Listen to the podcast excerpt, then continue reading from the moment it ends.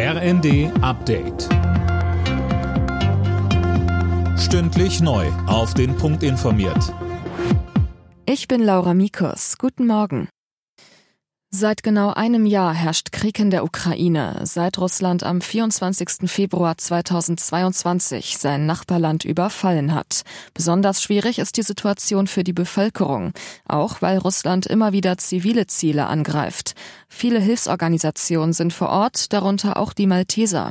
Ukraine-Leiterin Lisa Schönmeier sagte uns. Man merkt, dass die Nerven immer mehr blank liegen und es an den Menschen zehrt. Auch die Angst davor, jederzeit eingezogen zu werden in den Krieg. Trotzdem ist es unglaublich, wie stark die Menschen trotzdem sind und wie sie durchhalten und weitermachen vor allem und nicht gelähmt sind. Das ist jedes Mal wieder beeindruckend.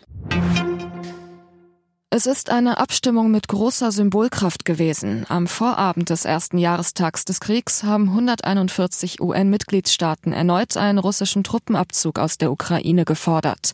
Sie stimmten für eine entsprechende Resolution.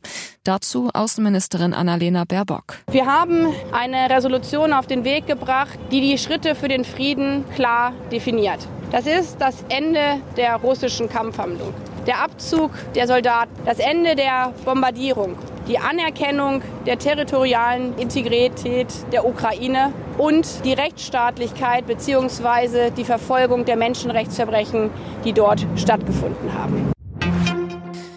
Der Tarifstreit im öffentlichen Dienst verschärft sich weiter. Die Gewerkschaften haben ein erstes Angebot der Arbeitgeber abgelehnt. Das hatte etwa vorgesehen, die Löhne in diesem Jahr um drei und im kommenden Jahr um weitere zwei Prozent zu erhöhen.